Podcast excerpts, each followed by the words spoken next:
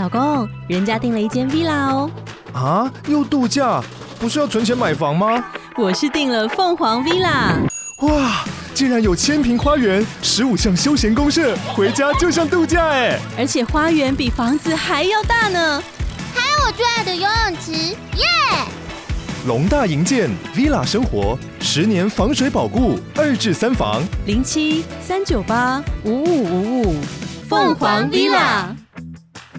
嗨，我是宝可梦。如果你喜欢今天的节目，也欢迎你先订阅我们的频道，然后也别忘了五星评价哦。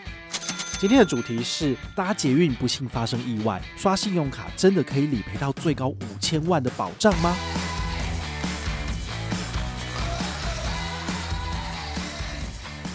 要搭，比如说台铁，那台铁是不是除了加班车以外，因为加班车那种就是等于是非固定航班式的，它也会排除。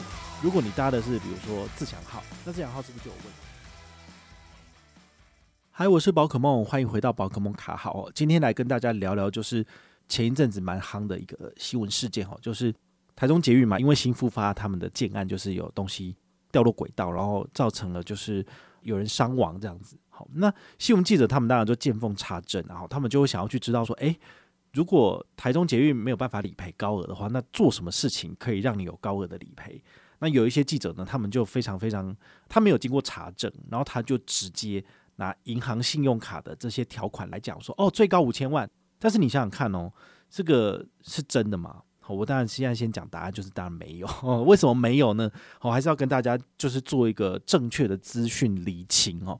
对，因为通常有时候记者他们会直接问我，那我会去查，我就会跟他们讲有还是没有。但是呢，这个。记者他这次是没有问我的，他就自己写上去了。那事实上我，我我有事后就是私讯他，跟他讲说，诶，这个部分可能是错的。然后他说，谢谢哥，我知道了。然后就没有下文了。所以等于是说，他想要让这件事情传过水无痕，然后他也不想要下架文章。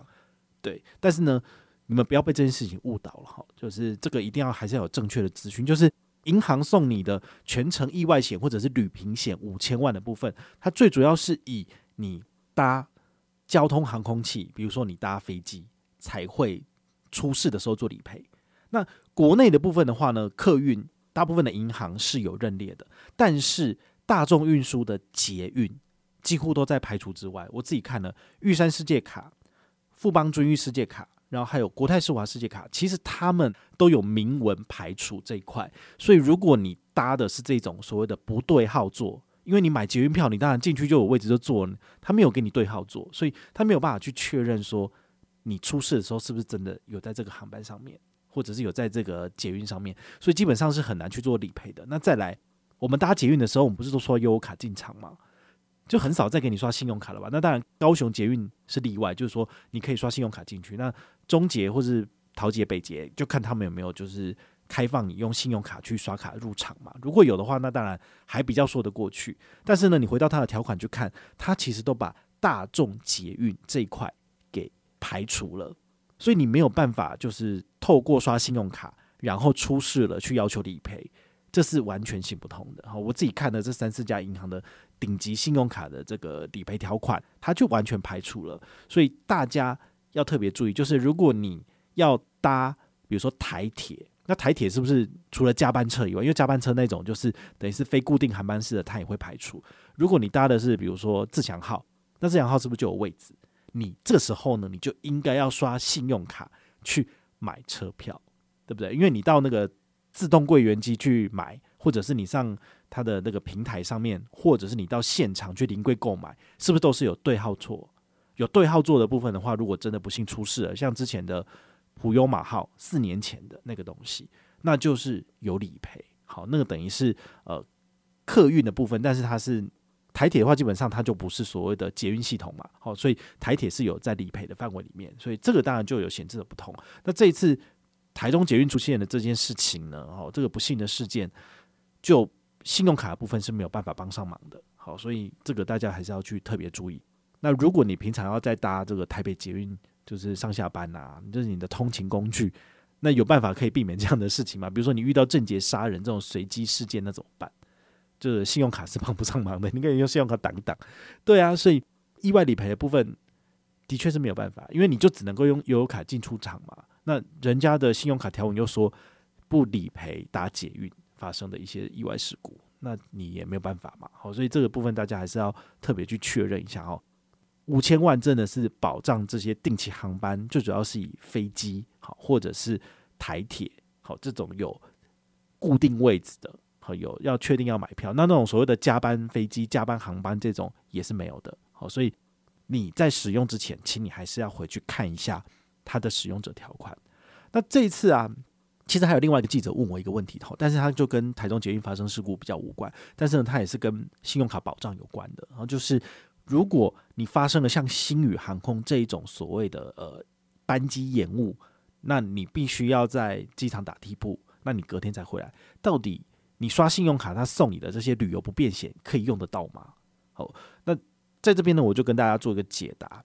其实你是看得到吃不到，好，为什么？因为银行送你的东西一定是比较烂的，因为免钱的嘛，好，对不对？他当然会节省成本，所以他就会要求你用实支实付。那实支实付的意思就是说，好，那你现在呢，已经班机确定延误四个小时以上了，那你就要进行退关。退关的话呢，就是要再重新入境，然后去找地方住。那你住了之后呢，有所谓的住宿的费用开支。那还有，你可能要买一些盥洗用品的开支，这些东西呢，事后回来报账可以实支实付，好，这你就可以拿得到这个所谓的理赔或赔偿金。